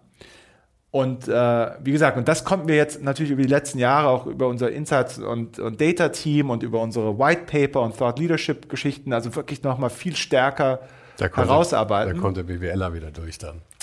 Ja, und äh, wie gesagt, und das, das macht dann natürlich auch unfassbar Spaß, ja, weil du auf einmal wirklich zeigen kannst, schwarz auf weiß, wie dieser Konsument tickt, wie der Impact von dem Konsumenten ist auf, auf den Rest vom Markt. Und dann wirst du natürlich auch ernst genommen. Und ja. dann kannst du wiederum natürlich die Verbindung machen zu den Sachen, die wirklich Spaß machen und cool sind und was cooles Talent, coole Produktpartnerschaften und Kollaborationen, coole Kuration und und und und und. Aber du willst die Stories erzählen von Jacob und Co. und so weiter und so fort. Und ich weiß, die eigenen Geschichten sind immer ein bisschen dröge, weil man sie hat sie ja erlebt, deswegen sind sie nicht so spannend. Aber für mich ist es spannend. Deswegen würde ich jetzt gerne auch noch mal ein bisschen zurückgehen und eigentlich sehr weit zurückgehen. Und ich finde nämlich der nächste Knackpunkt von zuerst hast du den Blogspot gemacht, aber der nächste Knackpunkt ist, wann hast du irgendwann gesagt, ich brauche jetzt, ich muss jetzt irgendwie einstellen? Ja, das kam, es, es gab letztendlich, es gab so zwei ganz bestimmte Momente, würde ich sagen, in, also was das angeht. Und zwar in den ersten Jahren habe ich mir dann so ein relativ loses Contributor-Network aufgebaut. Da saßen dann so ein, zwei in äh, Amerika, einer in London, etc. etc. Es waren vielleicht so fünf, fünf, sechs Leute dann über die Jahre hinweg. Die ersten zwei, drei Jahre habe ich es komplett alleine, alles. Und dann habe ich ja 2007, weil auch damals, weil ich der, der Clash, also der mich auch so interessiert hat, war damals ja American und Japanese Streetwear. Sneaker-Kultur und aber auch Luxus. Weil man äh, so ein europäisches Modeverständnis kommt ja schon sehr stark aus der Richtung Luxus. Mhm. Und das war eigentlich das Besondere an Heiß Nobiety gewissermaßen. Aber lustigerweise habe ich trotzdem nicht gedacht, dass der Markt dafür wirklich bereit ist und habe dann damals ja noch einen zweiten Blog angefangen unter dem, unter dem Namen selectism.com. Ah, okay. Und der ging voll auf Luxus ein. Ja, so, das war Anfang 2007, das heißt, ich habe dann zwei Blogs geschrieben. So, ja. Und, Aber ähm, klar, du hattest ja noch nicht genug zu tun. Genau, ganz genau. Es war ja langweilig. So, und da habe ich aber natürlich auch relativ schnell gemerkt, so, okay, pff, also wo, woher soll ich die Zeit hier überhaupt nehmen? Ja? Und habe dann damals äh, ähm, jemanden reingeholt, der dann Selectism praktisch übernommen hat. Äh, und das, Gibt es Selectivism? nee, Selectism gibt's nicht mehr. Das haben wir dann, weil was ja dann tatsächlich passiert ist, Das ist zusammengekommen. das ist zusammengekommen, ja. Weil die Märkte sind so stark zusammengekommen und wir haben irgendwann gemerkt, wir sitzen hier eigentlich nur und diskutieren, auf welche Seite das jetzt drauf geht. Und dann war so, okay, das macht keinen Sinn mehr. Ja, und dann haben wir letztendlich Selectism ähm, in heißen Weite gefoldet. Aber Selectism war auch eine Zeit lang ziemlich erfolgreich, muss man sagen. Also wir hatten dann irgendwann 30, 40.000 Besucher am Tag auf Selectism und es war so sehr, so, so eine Mischung aus eher traditionellerem Luxus und dann aber auch so ein bisschen so dieses New York Manswear-Ding. Also so, es waren so die Jahre 2008 bis 2012, wo wirklich so diese New Yorker Manswear-Szene so richtig an Fahrt gewonnen hat. Ähm, und ähm, Lederschuhe und Red Wing Boots und da, da, da, so, Amer so Amerikaner hat da so ein bisschen mit reingespielt, war, war auch echt cool. Aber wie gesagt, irgendwann äh, hat, hat eigentlich diese, ähm, hat diese, diese Auseinanderhaltung dieser Themen äh, hat eigentlich keinen Sinn mehr gemacht. Ja, und äh, dann haben wir das, äh, haben wir das zusammengeführt. Aber so ging es im Endeffekt im ersten Schritt los, dass ich überhaupt mal Leute reingeholt habe. Und dann bin ich ja 2009 nach Berlin gekommen. Ich saß in Berlin bis 2012 immer noch alleine. Also nicht eine einzige Person, sondern wie gesagt immer noch so dieses Contributor-Setup. Ja, und das die war hast du so auf Freelancer-Basis bezahlt dann? genau? Okay. ganz genau. Ja, die habe ich auf Freelancer-Basis bezahlt. Und damals ging es aber nur um Inhalte. Also du warst ein reiner Blog im Prinzip. Ganz genau. Ja? Ganz Okay. genau. Ja, wir haben letztendlich das Blog-Format missbraucht, äh, um, um digitales Magazin zu Ja, ja, publishen. ja. Ja, ja, das klar. war, also das Ja, war's. das ist ja auch, das ist ja ineinander verschwommen. Ganz genau. Sagen. Blog ist halt ein Magazin geworden. Ganz genau. Heute gibt es ja keine Blogs mehr. genau, ganz genau. Ja, da sind ja Magazine raus geworden. Ja.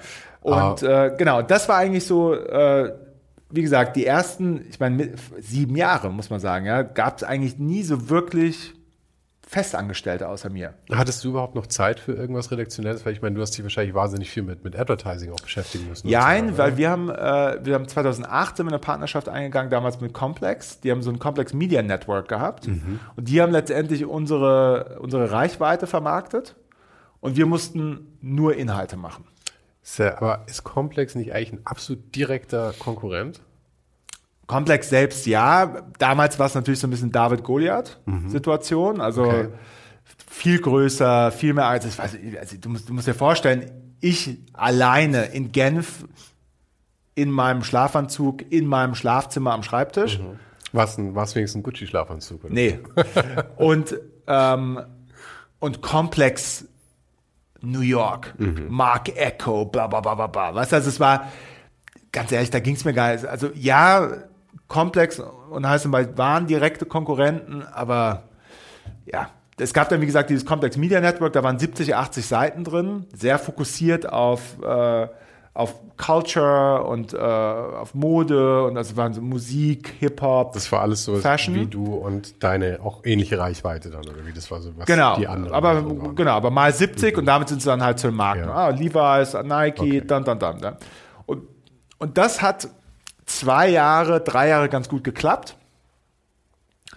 Und, ähm, und dann hat es aber keinen Sinn mehr gemacht, weil wir haben von den richtigen Deals, die für uns richtig waren, zu wenig bekommen und gleichzeitig zu viele von den falschen. Was dann irgendwie der Big Mac als Wallpaper auf, auf der Seite, also wo ich dann morgens aufgewacht bin und Sachen gesehen habe und dachte, ey, das geht gar nicht. Und dann Also aber ihr habt keine, keine, äh, keine Entscheidung gehabt, was da eingespielt wird, oder wie? Das ja, einfach- also wenn es dann, äh, genau, es gab, gab schon Guardrails und, äh, und wie gesagt, wenn es irgendwie gar nicht ging, dann habe ich denen Bescheid gesagt und dann wurde es runtergenommen.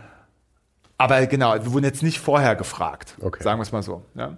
Und dann kam natürlich auch diese Phase 2011, 12, ähm, hat der Markt dann äh, stark umgeschwenkt auf Branded Content, weil Social Media eine viel größere Rolle gespielt hat und und das hat natürlich dann mit diesem Repräsentanten-Setup mit Komplex überhaupt nicht mehr funktioniert, weil auf einmal mussten wir ja dann immer mit am Tisch sitzen Ja. und und das, genau, da, da ging es dann halt schief und, äh, und da, dann haben wir uns letztendlich entschieden, 2012, okay, wir gehen jetzt raus aus der Komplex-Partnerschaft, holen Ad-Sales wirklich in-house und ähm, schaffen es dann hoffentlich innerhalb von sechs bis zwölf Monaten wieder bei dem Umsatz zu sein, den wir vorher mit Komplex hatten. Weil, wie gesagt, also wir so hatten ja gedauert? keine Kundenkontakte. Hat so lange gedauert dann? Oder ging schneller? Es war in der Sekunde, wo wir bei Komplex raus waren, ging es nur noch steiler hoch. Ja. es war wirklich verrückt. Es war total verrückt. Aber hast du gleich ein richtig, hast du gleich ein Team dahingesetzt dann und gesagt, irgendwie Ja, vier Leute, ihr kümmert euch jetzt darum? Oder Ja, nein, also das, und das, da kommen wir jetzt wieder zu deiner Frage, irgendwie Team aufbauen, Leute einstellen. Das war der Moment in Berlin, wo ich dann die erste Person in Berlin reingeholt habe, aber es ist ganz rudimentär und habe einfach gesagt, okay, pass mal auf, du erstellst jetzt mal eine Rate-Card, was kostet ein Post bei uns, was kostet ein Lookbook bei uns, was kostet ein so und so bei uns. Und so haben wir dann ganz langsam dieses Brand-Partnership-Geschäft aufgebaut.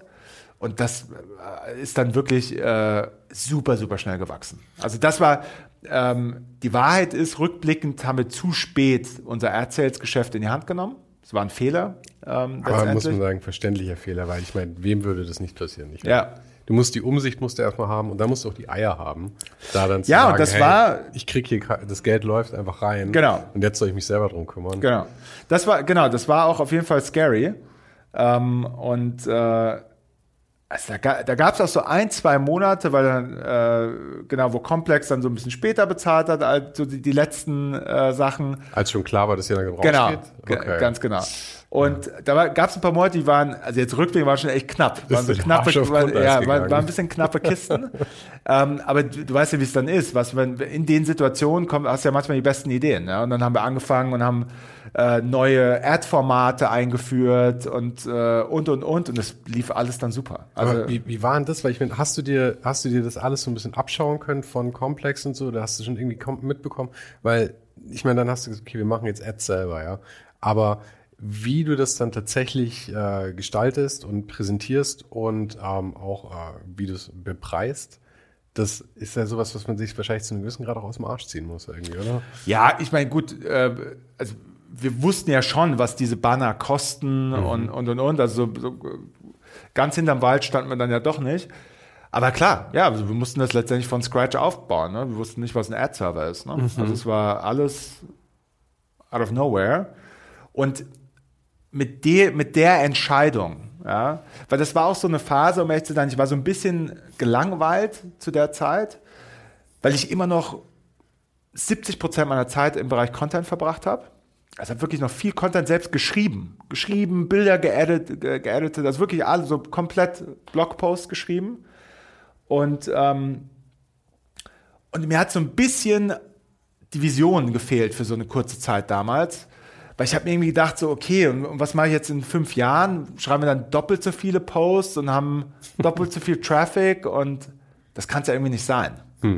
Ähm, und, und eigentlich aus dieser Zeit, die so ein bisschen negativ eigentlich äh, also war, also da gab es jetzt zu keinem Zeitpunkt so den Gedanken aufzuhören oder sonst irgendwas zu machen, aber es war irgendwie so ein bisschen, Es muss was passieren. es war, es war Autopilot. Ne, Ich war in so einer Autopilot-Phase damals für, für so ein Jahr und habe einfach gemerkt, oh, also so, so macht es mir keinen Spaß mehr.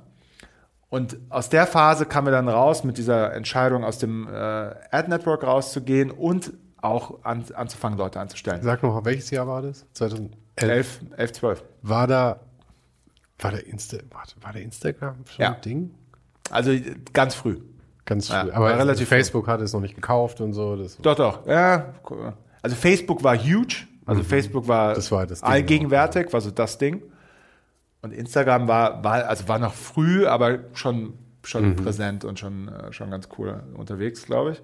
Aber war das für euch dann auch, hattet ihr da dann einen Account und lief Sofort. das schon richtig? Ja, ja, instant. Also wir waren Und hast du, sofort drauf. also ich meine, es ist vielleicht super schwer, sich da zu erinnern, aber hast du ungefähr eine Ahnung, was für, was für Größenordnung das da von Followerzahlen damals waren? Weil das war ja eine andere Welt auch noch. Ja, absolut. Also wir hatten relativ schnell, glaube ich, so zwei, drei, 400.000 Follower. Irgendwie sowas. Wie viel Äh, habt ihr jetzt? Also wir haben jetzt auf dem, wir haben ja mehrere Accounts. Wir haben auf dem Hauptaccount, glaube ich, 4,3 Millionen. Ähm, Millionen. Und dann haben wir, insgesamt haben wir, glaube ich, sechs oder sieben Millionen. Also wir haben noch so, Mhm. äh, unser Sneaker-Account hat eine Million Follower und dann Ja, gibt's noch so ein paar Design-Account und, und, und. Ja. Genau, das Hauptaccount hat 4,3. Ja, das, es war, wie du sagst, war eine ganz andere Zeit. Ne? Mhm. Es war wirklich, konntest ja keine Follower kaufen, du konntest keine Werbung machen, sondern es war wirklich echte Community. War das nicht gerade die Zeit, wo man sie kaufen konnte? Ich dachte, Nee. es gab, gab am Auf Anfang war's Facebook ging einfach das schon, aber auf Instagram mehr. nicht. Und dann ging es auf Instagram ein paar Genauso Jahre wie auf lang, Facebook. Auf Facebook hatten wir ja auch so 2008, 2009, weißt du, paar hunderttausend Follower, aber echtes Following. Ne? Und, und dann gingen die ganzen Tricks los und Advertising los und Infeed und das und das und das. Ja, und dann war es halt nur noch so ein komisches Wettrennen und äh, Ist Facebook für euch heute noch ein Thema oder ist das komplett tot? also es ist nicht sehr relevant, muss man sagen. Ja. Okay. Also könntet ihr es eigentlich, also ist es soweit, dass es, lohnt es sich noch dafür noch die Arbeit zu investieren? Das macht äh, für gewisse Kampagnen macht es noch Sinn. Ähm, und äh, ja, aber es, ja, es gibt einfach wenig Reaktionen auf der Plattform. Ja? Ja, ja, ich, ich habe auch, ich habe, der, der Podcast läuft jetzt seit November 1 und, nee, November 20. Und auf Instagram ist es also gut gewachsen für so einen Nischen-Podcast, muss man natürlich sagen, aber ähm, gut gewachsen. Auf Facebook ist absolut nichts passiert. Ja. Und ich sehe auch, ich meine, meine Zuhörer sind Bei halt uns ist auch absoluter Stillstand. Ja, Also also ich meine, ich habe auf Facebook, lass es 200 Follower sein oder sowas auf dem Account. Mhm. Ja, ist also es, es ist wild. Es ist wirklich. Also ja, und ich meine, Instagram, ich meine, das brauche ich ja nicht sagen, dass bei uns, also so der, die Standardsituation ist, ah, you work at High Nobody, I know that IG Feed. So. Also ich kenne eher unser Instagram-Account Ja, ja. als unsere Webseite. Ja, aber natürlich. und ich denke mir immer so, Alter, 17 Jahre machen wir diese scheiß Webseite und, und die kennen sie noch nicht mal. Ja? Ja, ja. Riesenaufwand, wie viele Leute da jeden Tag äh, tollen Content für diese Webseite erstellen und alle kennen nur den Instagram-Feed. Aber Ja. du, äh, Ja, ja, es ist halt das ganz Medium normal. hat sich geändert, die Zeit, wie Genau. konsumiert wird, hat sich halt wahnsinnig geändert. Und ich meine, auf, ich meine, du merkst es ja wahrscheinlich selber auch, mir geht's auch so, dass auf eine Website zu gehen, ist zu viel Arbeit. Also Ja. ich meine, da ist, Also beziehungsweise, ähm, also ich mache es nur in ganz, ganz seltenen Fällen. genau, es ja. gibt vielleicht zwei Websites, wo ich noch drauf schaue und da habe ich dann meistens eine App für dann Genau. irgendwie. Genau. Ja. Habt ihr eine heiße breite App? Tatsächlich nein. Äh, wir sind gerade dran, also die sollte jetzt in den nächsten drei, vier Monaten rauskommen. Okay. Ja, wir sind, also früher, also kannst dir vorstellen, das Thema ist gefühlt alle zwei Jahre auf dem Tisch bei uns. Machen wir jetzt endlich die Klar. App oder nicht? Und wir kamen dann immer so ein bisschen zu dem Schluss, also wenn sie jetzt in Anführungszeichen nur das kann, was die Webseite kann, dann macht, dann lohnt sich es irgendwie nicht so. Aber ja, du hast natürlich recht. Es ist eigentlich, es, es ist ein in sich geschlossenes Ökosystem und dem, in dem musst du natürlich einfach präsent sein. Ja, Und ich glaube auch der, also bei mir ist, ich kann dir sagen, die einzige Website, die ich anschaue, ist Houdinki quasi. Ja. Und dafür habe ich eben die App. Die App, Und genau. ich nutze die aber auch wie die Website nur. Also ich schaue nicht in den Shop-Teil rein oder Ja, ja. irgendwas, sondern nur das.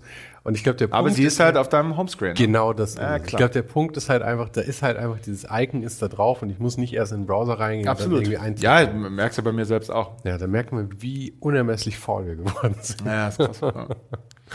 ja. Aber deshalb, genau, wir sind jetzt am App-Thema dran, was natürlich jetzt auch in Verbindung mit, äh, mit unserem E-Commerce und, äh, und äh, Eigenmarke nochmal ganz anders Sinn macht. Ne? Also, da, da, weil wir da wirklich dann aus dem Vollen schöpfen können und wirklich ein tolles, super integriertes Content- und, und Commerce-Environment äh, darstellen können. Deshalb jetzt brauchen wir gar nicht drüber reden, dass es sinnvoll ist, aber weil, ja, hätte wahrscheinlich vorher auch schon Sinn gemacht. Ja. An- Also ich, ich brauche keine Zahlen oder sowas, ja. Aber was mich ja schon mal interessieren würde, ist, ich meine, ihr arbeitet halt mit High Luxury, ja. Und es gibt wahrscheinlich nichts, was so perverse Margen sch- schreibt wie, wie, wie so ein Louis Vuitton oder sowas. Ähm, das heißt, ich nehme an, dass man, wenn man so ein Thema behandelt, schon auch mehr verdient, als wenn man andere Themen behandelt, oder? Verdient, meinst du, ihr verdient besser als was, was sich auf Autos spezialisiert zum Beispiel?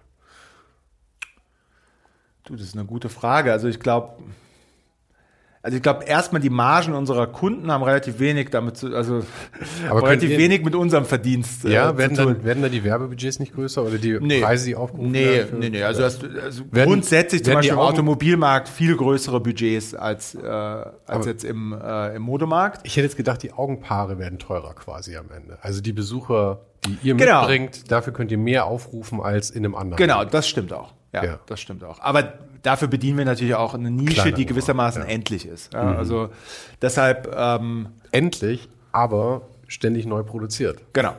Die wachsen ja nach. Ja, genau, das stimmt. Ja.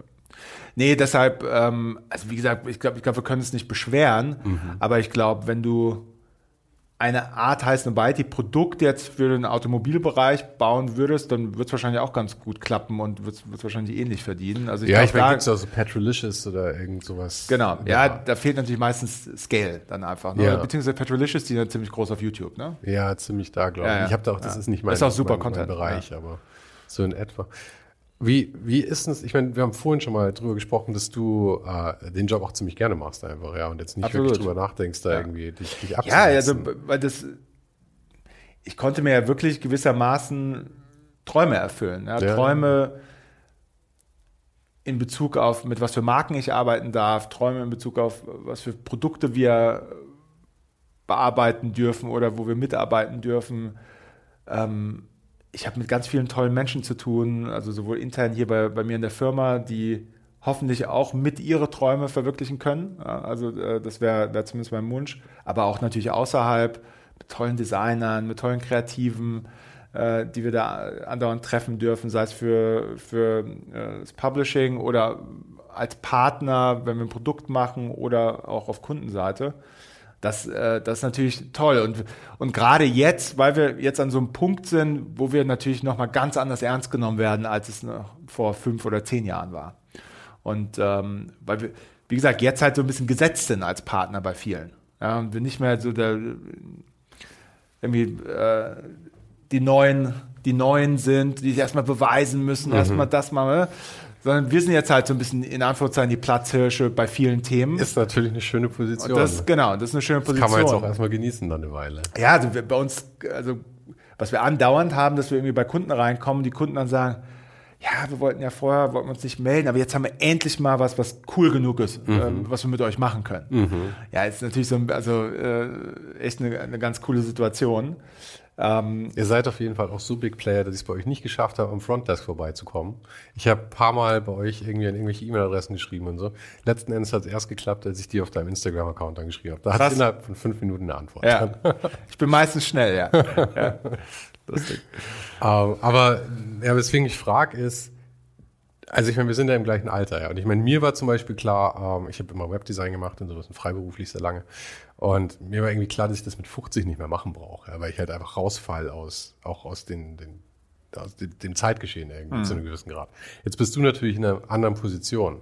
Aber alle oder das ganze Feld, das ist jetzt von außen betrachtet, als der Vollamateur hier, ja. Aber von außen betrachtet würde ich ja schon sagen, dass so die Big Player jetzt alle ziemlich genauso in unserem Alter sind. Ob es jetzt Virgil war, der zwar jung gestorben ist, aber in unserem Alter war im Prinzip, oder Demner oder so, die sind ja alle so zwischen 30 und Ja. 45 oder sowas wahrscheinlich.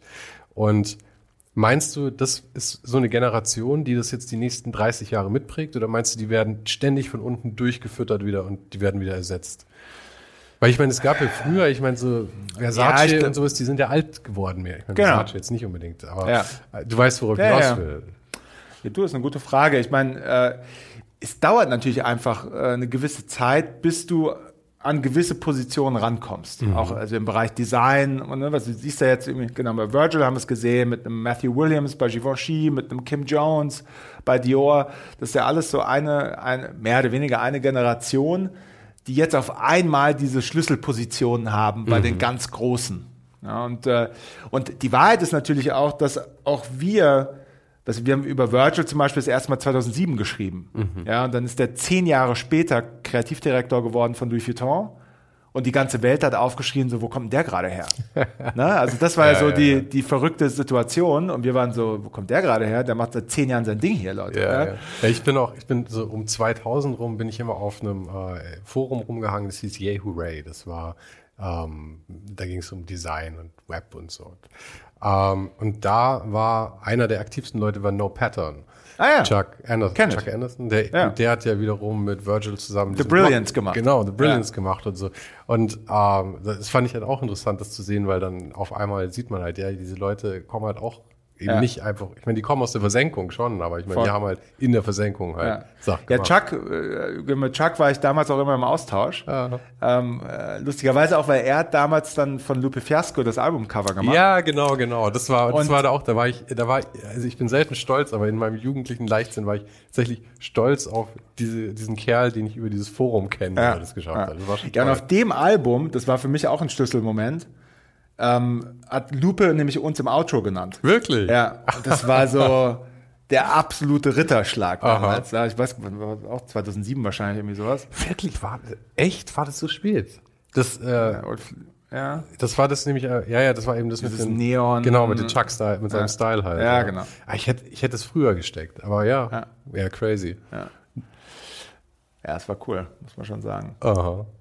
Ja, genau, aber wie gesagt, deshalb, man muss jetzt mal, muss jetzt mal schauen. Also ich glaube,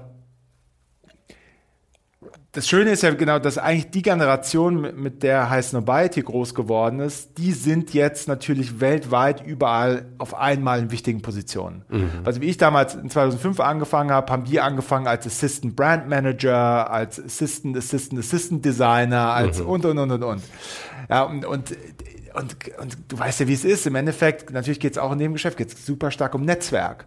Und das Netzwerk gibt's jetzt einfach, weil die, also wir haben über ihre ersten T-Shirts geschrieben und über ihre, die Marken, die sie vielleicht vorher selbst gemacht haben oder, also, und, und jetzt auf einmal haben sie natürlich viel wichtigere Positionen. Wir sind ein bisschen wichtiger geworden auch, ne, und, und, und wie es dann halt so ist. Und dann arbeitest du natürlich immer noch zusammen. Und, und so, ja, ist eigentlich alles, was jetzt in dem Markt passiert, wird zum Großteil von Menschen gemacht, die ich schon seit 10, 15 Jahren kenne und, und wir haben uns vor 10, 15 Jahren schon irgendwie unterstützt oder kleine Sachen zusammen gemacht. Und ähm, genau, und jetzt muss man mal, muss man mal schauen. Ich glaube schon, dass weiterhin viel Talent nachkommen wird. Aber ich glaube trotzdem auch, dass ein Kim Jones und ein Matthew Williams und das, also, they're not gonna go anywhere. Also ich glaube, Ich finde es auch schön, wenn das so eine Dynastie jetzt wäre, die jetzt da irgendwie mal noch, äh, oder das ist eigentlich keine Dynastie, aber du weißt, was ich meine, dass so eine Generation ist, die jetzt tatsächlich halt auch mal, weil es ja auch so ein Gedankenwechsel irgendwie zwischen eben so diesen klassischen, ich finde, Balenciaga war ja so ein Beispiel auch, das war ja, das haben ja die Omis getragen halt und dann ist es halt komplett gekippt Ja. und so, ja. Und ich meine, davor waren aber auch, die hatten ja auch ihre Leute, ich meine, wie lange war Karl Lagerfeld bei, bei, wo war Chanel? Karl Lagerfeld? Bei Chanel? Wie lange war der da? Auch 20, 30 Mindestens. wahrscheinlich. Vielleicht oder? länger sogar. Ja. 40, glaube ich, ja. Und ich fände das irgendwie, irgendwie witzig, wenn man jetzt so gesehen hätte, dass jetzt in zehn Jahren, innerhalb von zehn Jahren, innerhalb von einer Dekade so dieser Umbruch kam, irgendwo, Ja. wo überall, wie du sagst, in diese Schlüsselposition eine neue Generation gesetzt wurde. Und die jetzt tatsächlich auch die nächsten 30 Jahre dann halt irgendwie formt, bevor das dann wieder passiert. Fände Genau. ich irgendwie witzig, Ja, cool, stimmt. das das so jetzt mal dann, dann, dann so beobachten zu können. Ähm, du verlagerst dich jetzt immer mehr auf die, äh, auf die Klamotten, wie wir eben schon gesagt haben, auch und so. Also auf die eigenen Sachen auch. Ja, also wie gesagt, ich glaube, das, äh, das ganze äh, Kreativstudio und Consultancy-Geschäft, das, also es, das verliert jetzt nicht an Fokus, sagen wir es mal so. Aber unser E-Commerce und Brandgeschäft ist natürlich so ein bisschen wie ein Startup innerhalb unserer Firma, sozusagen. Ähm, und, äh, und wo wir genau große Ziele haben und, ähm, und dementsprechend, ich bin da natürlich viel dabei, weil es halt die Marke ist, die ich ja aufgebaut habe, auch über die letzten 16, 17 Jahre. Und äh, dementsprechend, glaube ich, macht es auch Sinn, dass ich da ein bisschen mehr hands-on bin. Und das Ganze, wie gesagt, macht natürlich auch einen riesen Spaß. Aber wir haben super, also auch ein tolles Team da sitzen, ein tolles Grafikteam, einen tollen Kreativdirektor. Ähm, und es macht echt Bock. Also, weil, wie gesagt, ich bin ja auch kein, kein Modedesigner, ja, Ja, sondern ja. bin ja auch tendenziell eher jemand, wenn du mir fünf Sachen zeigst, dann sage ich dir, was das Beste ist. Ja? Aber es muss halt jemand erstmal die fünf Sachen ja, ja, machen, sozusagen. Und, äh, und das klappt, klappt super gut und super kollaborativ. Also wirklich äh, eine, eine starke kleine Unit, äh, die an dem Thema arbeitet und, und das macht echt Spaß. Und wir sind halt alle so auf, ja, auf, auf, auf so einem Weg, uns gewissermaßen selbst zu finden. Ja, was, was heißt es, äh, wie sieht die Marke Heiß Nobody in Form von Kleidung aus? Ja, was, weil es ist ja, es ist ja nicht, ah, okay, Ronnie Feek und was halt Ronnie mag, das ist Kith. So, ja, das ist ja natürlich hier ein bisschen anders. Also, weil wir Heiß Nobody als Marke haben und klar geht es da auch gewissermaßen darum, was ich mag, aber es setzt trotzdem keine direkte Übersetzung der David Fischer Wardrobe letztendlich. Ja, also ist, aber man muss ja sagen, ihr macht ja schon viel so Basics und so. Also ihr macht viele Sachen, wie wenn ich dich jetzt hier so sehe, die du auch tragen würdest. Klar. Wenn du hast auch deinen eigenen Pulli an, glaube ich. Ja, oder? klar. Genau. Um, representing und so, natürlich. Ja. Sehr gut. Um, aber und ich meine, auch wenn du jetzt so Ronnie Fix sagst und so, das sind ja Klamotten, mit denen wir beide uns auch super identifizieren können, weil das ist ja direkt erwachsen äh, oder rausgewachsen aus eigentlich diesen 90er Jahren, wenn man sich das anschaut. Genau. Das ist ja die Ästhetik. Genau. Teilweise sind es exakt dieselben Silhouetten eigentlich. Klar. Ja. Aber mit Heiß No Whitey, da geht es ja auch wahnsinnig viel um die Sachen, so um den neuesten Shit und so, ja. Und ich meine, das sind ja dann viel so diese Balenciaga-Schuhe, die so groß sind, als wären ja. Luftballons. Hast du da dass du dazu eigentlich wirklich noch irgendwie selber so eine richtige Affinität oder ist das für dich mehr so ein Kunstwerk? Ich kann damit gar nichts anfangen. Also das ist, was die Kids tragen. Ja. Ich, das Lustige ist, ich erwische mich dann oft, wie, es mich dann doch irgendwie packt. Mhm. Und dann stehe ich irgendwie im Laden und probiere irgend so, ein, so Zeug da mal Aha. an und denkst so, yeah, no way. Das, das, ja, doesn't work for yeah, me. definitely no. Also, I appreciate it. Aha. Und ich finde es an anderen Menschen geil. Aber ich muss natürlich jetzt auch nicht alles mitmachen. Ja. Aber du, im, Endeffekt, was bei mir dann doch oft passiert, ich mache es dann auf eine andere Art und Weise mit, aber vielleicht also nicht, nicht ganz so extrem, nicht ganz so. Aber trotzdem merkt man, finde ich, bei sich selbst schon auch, ah, jetzt werden Sachen wieder ein bisschen mehr Oversize, ah, jetzt werden Sachen wieder ein bisschen mehr so. Also, also so, so nimmt man die Trends ja schon auch mit. Im Kleinen. Ganz ja. genau. Wobei ja. dieses Oversize, auch da muss ich sagen, ist, meine Klamotten sehen einfach nur immer mehr wieder so aus, wie als ich 15 war. Ja. Es ist einfach wieder exakt dasselbe. Ja, ja, so dieselben Schuhe wieder, die ich anhabe. Und ich, es ist auch ein bisschen wie nach Hause kommen. Ja. Ich habe auf einmal wieder, kaufe ich meine Levi's wieder zwei Nummern zu groß und ich fühle mich so wohl wie lange nicht. Ja, ja voll.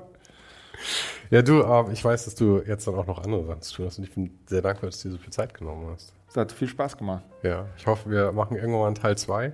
Sehr gerne. Dann kannst du mir auch mal.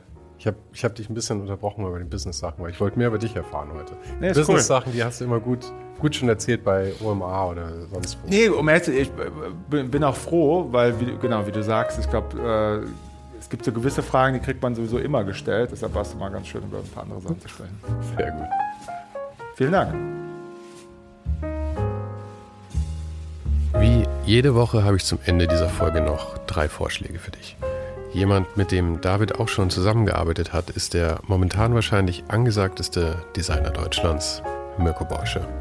Wir unterhielten uns in Folge 65 über Graffiti, Marihuana und seine Arbeit mit Marken wie Balenciaga, Rimowa und Supreme. Dann war da auch noch Eike König, der auch immer mal wieder in Davids Instagram-Feed auftaucht. Mit Eike unterhielt ich mich in Folge 57 über seinen Sprung vom Design zur Kunst. Und in Folge 60 sprach ich mit Johannes Höhn, besser bekannt als Pangea, über Sneaker, Skaten und sein Fotografenkollektiv German Romas. Es ist noch nicht im Kasten, aber die Planung gerade ist, dass nächste Woche mal wieder ein richtiger Popstar mit von der Partie ist. Aber wer das ist, das hörst du dann am nächsten Donnerstag. Und falls du gerne vorab ein bisschen mehr weißt als alle anderen, dann lege ich dir sehr meinen kleinen Bonus-Podcast ans Herz. Auf patreon.com slash ohne den Hype kannst du die Show mit ein paar Euro unterstützen. Und dafür bekommen Supporter jede Woche einen exklusiven Blick hinter die Kulissen und einen Sneak Peek auf den Gast der kommenden Woche. Den Link findest du natürlich auch nochmal in den Show Notes.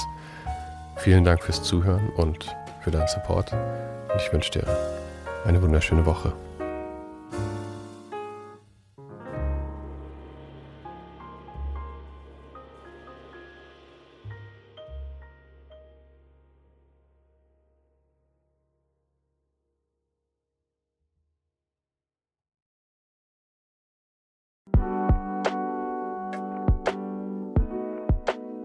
Das war's für heute. Falls du gerade eine von den älteren Folgen hörst, ist es gut möglich, dass du jetzt ein zweites Outro hörst. Lass dich aber nicht von mir verwirren. Ich bin gerade dabei, ein paar Änderungen zu machen und dafür muss ich 150 Folgen neu schneiden und nochmal uploaden. Du kannst dir wahrscheinlich vorstellen, dass das ein kleines bisschen dauert. Falls du mich und die Show supporten möchtest, gibt's dafür ein paar Möglichkeiten. Auf patreon.com slash svensaro gibt's jede Woche Bonusmaterial, exklusiv nur für Supporter. Und das für nur ein paar Euro im Monat, mit denen du mir helfen kannst, ohne den Hype noch lange, lange für dich weitermachen zu können. Es hilft natürlich auch immens, wenn die Show wächst und dazu kannst du deinen Teil beitragen, indem du deinen Kollegen und Kolleginnen davon erzählst. Freunde, Familie, du weißt am besten, für wen das noch was sein könnte. Und zu guter Letzt, falls du es noch nicht gemacht hast, bewerte die Show jetzt gleich mit fünf Sternen in deiner Podcast-App. Im Newsletter gibt's übrigens jede Woche völlig kostenlos inspirierende Tipps von meinen Gästen und mir. Den kannst du auf oninhype.substack.com abonnieren. Und alle Links findest du, wie immer, direkt auch hier in der Beschreibung und natürlich auf ohnenhype.com. Im Archiv gibt's noch eine Unmenge anderer Gespräche. Unter anderem waren schon mit dabei Stefan Sagmeister, Mirko Borsche, Paula Schör, Mike Miri, Jeremy Format, Jonas Lindström, Mathilde Mutant, Olaf Heine, Eike König, Erich Spiegermann und, und, und. Scrolle einfach mal durch. Wir sind bei über 150 Folgen, wie gesagt. Und um ehrlich zu sein, kann ich selber kaum fassen, dass ich das Glück hatte, mit so vielen inspirierenden Menschen sprechen zu dürfen. Vielen Dank an Dominik Huber und Marc Capella von Moiré. Von denen stammt nämlich die neue Hausschrift der Show und die heißt GT Pressura. GT steht übrigens für Grilly Type, über die die Schrift zu mir kam. Und auch nochmal vielen Dank an Tobias Rechsteiner fürs Vermitteln. Der größte Dank geht aber natürlich an dich fürs Einschalten, fürs Zuhören und für deinen Support. Und wir hören uns dann hoffentlich nächste Woche wieder.